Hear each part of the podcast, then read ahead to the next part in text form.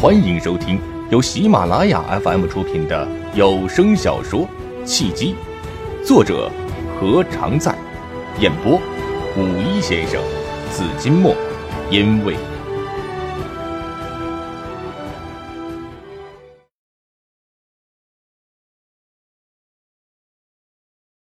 第四十八章，同甘共苦。段少。谢谢你的好意，不过我不会离开北京，也不会不帮姚董。你的要求我办不到。连城现在很清楚，段剑和陈占天一个唱红脸，一个唱白脸，目的很明显，就是要对他威逼利诱，让他在惊吓和恐惧中放弃他拥有的一切。他现在拥有未来之星项目部副组长的身份。是他努力运作的结果，也是他成功路上必经的跳板。如果他现在放弃了未来之星副组长的位置，远离姚长卫，甚至离开北京，他三年的努力都将付之东流。虽说商场之上的战争不乏阳谋阴谋，却没有想到陈占天无耻到不择手段的地步，居然想强行逼他交械投降，而且还是无条件的威逼。嗯，这就不好办了。段剑一脸遗憾：“对不起，连城，我帮不了你了。我不能眼睁睁的看着你被人打得满地打滚，所以我还是出去好了，眼不见心不烦。”话一说完，段健还真的转身出去了。连城，什么时候等你想通了，叫我一声啊，我就在外面。走到门口，段家还假装于心不忍的回头补充了一句：“连城几乎想仰天大笑了。”段健的言外之意是什么时候等到他打的被受不了了求饶的时候，他还会再出面的。他冷冷的说道：“不劳段少费心了，我这个人死心眼儿，一条道走到黑，不会回头的。”真的吗？段剑轻蔑的笑了笑，轻轻的关上了门。开始吧！陈占天一挥手，退后一步，别听连城瞎吹，他不敢下狠手的。你们这么多人，一人一脚就把他打得哭爹喊娘了，你们还真信他的话？真是一群窝囊废！陈占天一退后，就有两人冲了过去，直朝连城扑了过去。又有四个人两两成对，分别默契的朝杜经燕和甄健逼近。打！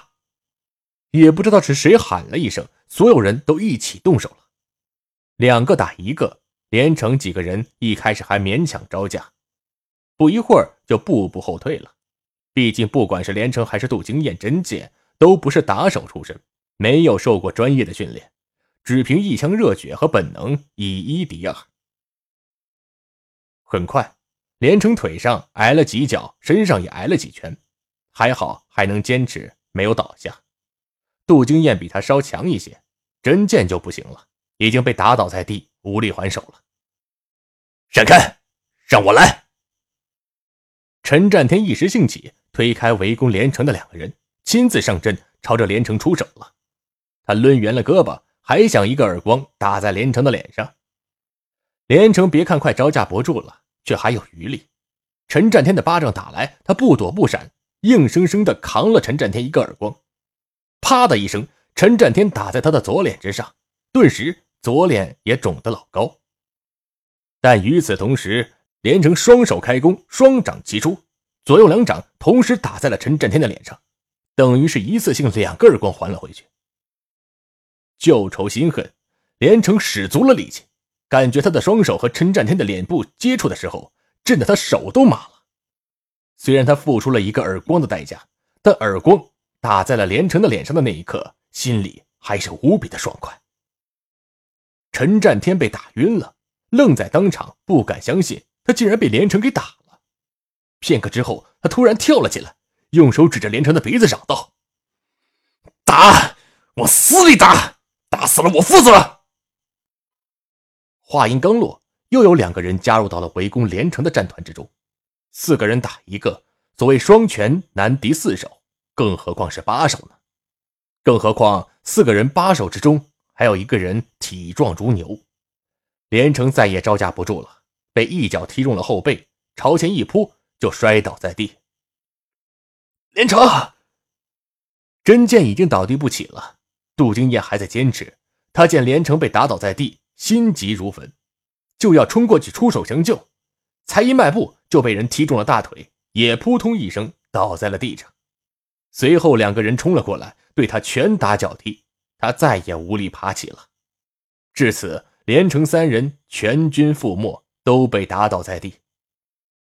连城一摔倒，陈占天顺手抄起了一个酒瓶，冲了过来，高高的举起，就要朝着连城的头上砸去。眼见连城就要被砸得头破血流之时，忽然门被一脚踢开了。陈占天，你敢！一个清脆的女声忽然响起，紧接着一件东西飞出，直奔陈占天的脑袋而去。陈占天不及躲闪，被飞来的东西击中了后脑。他捂着头回头一看，顿时愣住了。苏仙慧，你也要为连城出头啊？来人正是苏仙慧，穿着一身休闲装的苏仙慧，上半身是一件白色衬衣，下摆系着腰间，上身呢？是一条紧身牛仔裤，干练而飒爽，头上还顶着一个墨镜。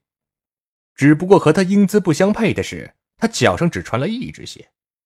也不是他只穿了一只鞋就出去了，而是另一只刚好被他踢飞了。我不是要为连城出头。苏仙慧瞧了一眼地上被打得惨不忍睹的连城，眼睛一红，差点掉下了眼泪。他分开人群，来到了连城的身前。俯身抱起了连城，我是要保护他。从现在起，谁要敢动他一根手指，谁就先从我身上过去。事态急转直下，陈占天愣住了。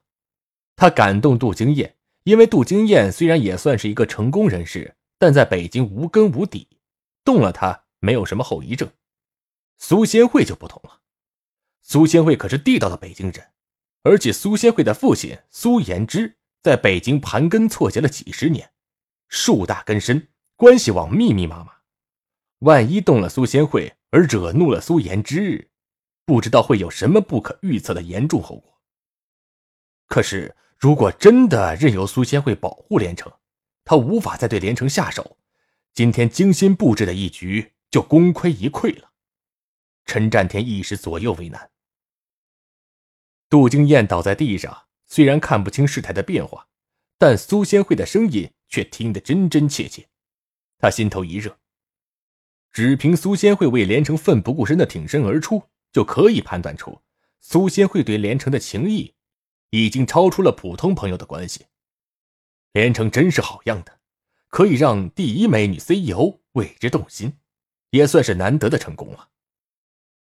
如果说之前连城可以和齐全成为朋友，还让杜金燕惊讶的话，那么现在苏仙慧对连城不遗余力的维护，他不但没有半点惊讶，相反，却是一种连城应得的坦然。平心而论，杜金燕并不希望连城最终和茉莉走到一起，不仅仅是因为茉莉不管是性格还是能力都和杜金燕不相配，而且茉莉有过短暂的婚史，毕竟连城还是未婚，应该娶一个同样未婚的女孩。他也相信连城和他一样有轻度的心理洁癖。不用说，苏仙慧除了性格上和连城更合拍之外，还能在事业上对连城有所帮助。虽说不能将婚姻当成事业经营，但如果拥有一个幸福美满的婚姻的同时，还可以带来事业上的帮助，岂不是两全其美吗？别说别人想不到，被打得遍体鳞伤的杜金燕倒在地上。想的不是怎样脱身，而是连城的爱情。就连杜经燕自己也在暗笑自己：什么时候了，还想一些不着边际的问题，也是醉了。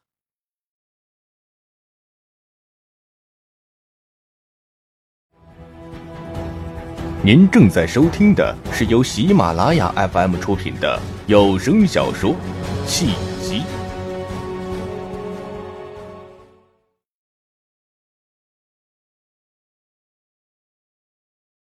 陈占天知道苏仙慧是谁，文质彬彬男不知道。他还以为陈占天愣在当场是见色起意，就想表现一下，一个飞跃来到了苏仙慧的面前，伸手就要抓苏仙慧的胳膊。美女，来陪哥们玩玩，哥们儿包你满意。文斌，陈占天可不敢让人碰苏仙慧一根汗毛，连忙要阻止文质彬彬男。不料才一张口，就见苏仙慧动手了。只见苏仙慧伸开胳膊，用力一甩，啪的一声轻响，一记耳光结实的打在了文斌的脸上。文斌惨叫一声，原地打了一个转，扑通一声，仰面朝天的摔倒在地。啊！所有人都睁大了眼睛，不是吧？一个耳光就能把人打翻在地？苏仙慧可是一个女孩啊，不是彪形大汉。再仔细一看，众人又都摇了摇头。暗中替文斌叫屈，原来苏仙慧不是用手在打耳光，而是在用鞋，一只看上去很厚实、很结实的运动鞋。也是，任谁被一只运动鞋的鞋底子抽在脸上，也不会感到幸福。不过文斌稍微应该欣慰的是，苏仙慧的鞋不是山寨鞋，也不是普通鞋，而是进口的名牌，一只最少也要一千多块。被一只好鞋打脸，总好过被一只破鞋打脸，也算是不幸中的万幸了。臭婊子，我！文斌眼睛被打碎了，脸也被打肿了，心被打痛了，恼羞成怒之下，一个驴打滚从地上爬了起来，就要再一次扑向苏贤惠。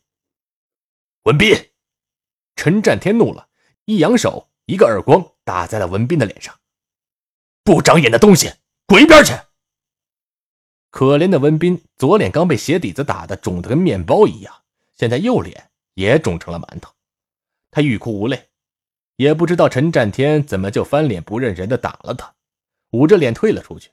越想越憋屈，越想越想不明白，忽然就悲从中来，放声痛哭了起来。苏建辉，陈占天没空理会文斌，他心中正窝着一团火。苏仙慧挡在面前。打不得，骂不得，得用智慧解决，而不是暴力。如果让文斌真打了苏仙慧，事情的后果就不堪设想。你开个条件，只要你不护着连城，你想怎么都行。不是吧？陈老大怎么对苏仙慧这么忍让？陈占天的手下面面相觑，不敢相信一向杀伐果断的陈老大，竟然在一个女孩面前低声下气开口求人了。苏仙慧凭什么让陈老大这么畏惧呢？其实陈占天怕的不是苏仙慧，而是苏颜之。苏颜之的名字很是文雅，初听之下很像一个大学教授或者是知识分子。其实不然，苏颜之虽然算是一个儒商，但他行事作风坚决果断，手腕高超而强硬。在他创业初期的时候，曾被几个对手围剿。成功之后，几个对手要么被他吞并，要么被他赶尽杀绝，无一幸免。但另一方面，在他创业之时给予他帮助的人，哪怕只是滴水之恩，他也会给予厚报。所以有人称他为当代的范雎。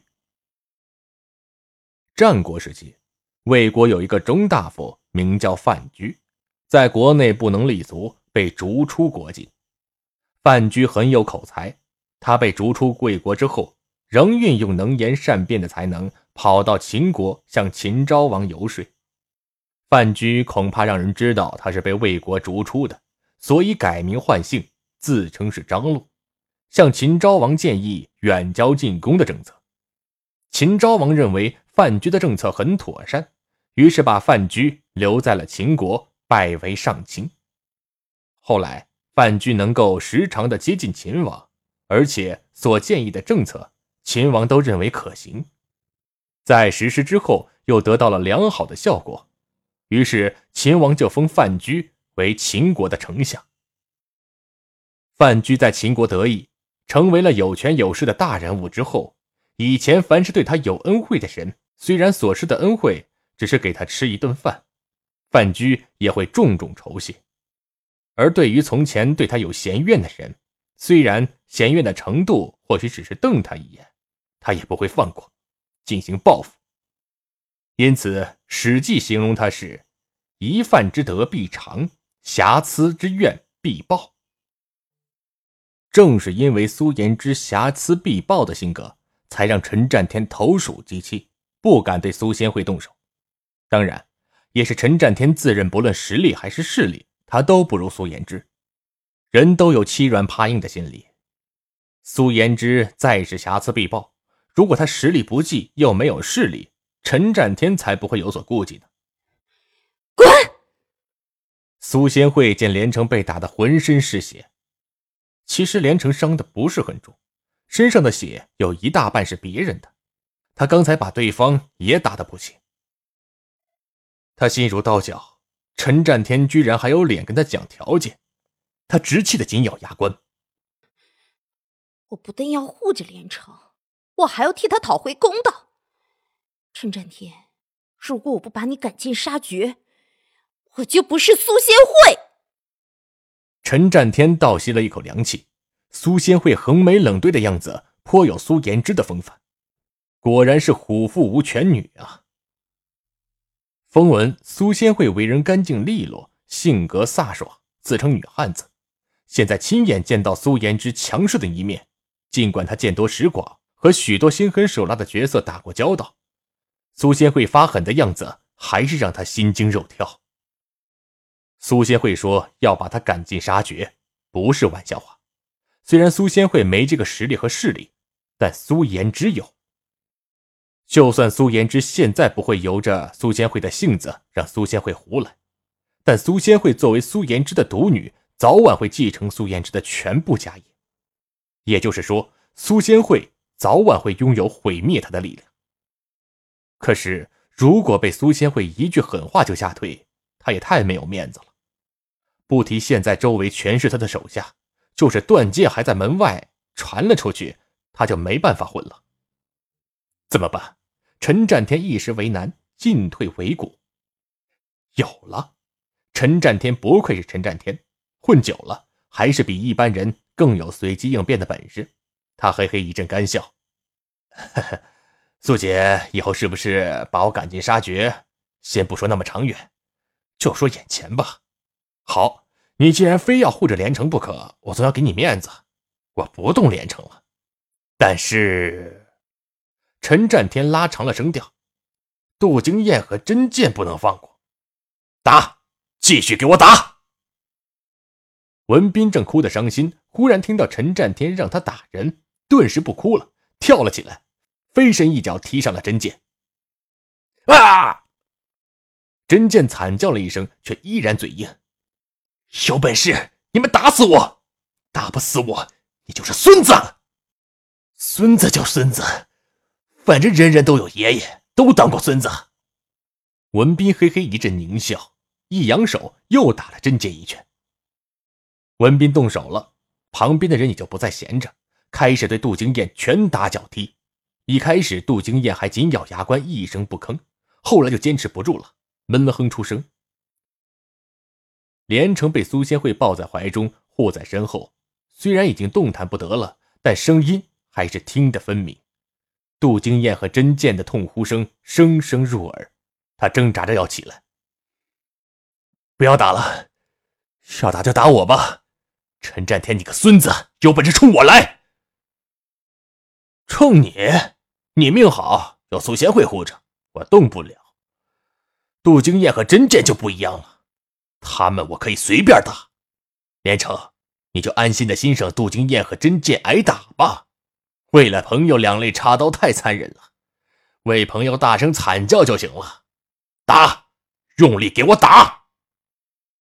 见计策奏效。陈占天高兴的手舞足蹈，心想：苏仙慧，你能奈我何？你能护得了连城一个，你还能护得了全部吗？连城心急如焚，血往上涌，一下子站了起来。住手！话才一出口，只觉得一阵眩晕，又歪倒在地。连城，连城，你不要动！苏仙慧痛彻心扉，她紧紧的抱着连城，对陈占天怒目而视。陈占天，你放过他们，我保证以后不再和你计较。对不起，苏总，我只能放过一个人。如果你说放谁，我就放谁，我不就成了你的跟班了吗？我是你的跟班吗？显然不是。放了连城已经给足你面子了，再放了杜经验和真剑，我冲谁出气去？陈占天得意的哈哈大笑，哈哈哈哈哈！你们就好好的欣赏一场盛大的人体交响乐吧！哈哈哈哈哈！不要打了！连城悲愤欲绝，杜经验和真剑是替他受过，他实在是不忍眼睁睁的看着二人被打得死去活来，却又无能为力。苏姐，你让他们打我好了，别打杜哥和真剑。连城，连城，连城，你别说了。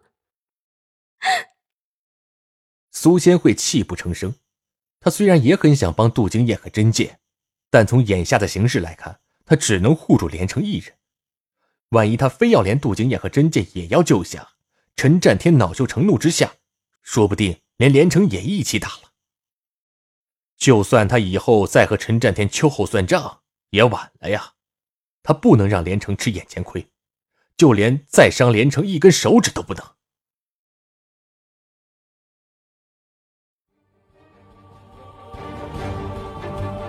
各位听众朋友，本集已播讲完毕，感谢您的收听。如果有喜欢我声音的朋友，请您点赞、留言，您的支持就是我最大的动力。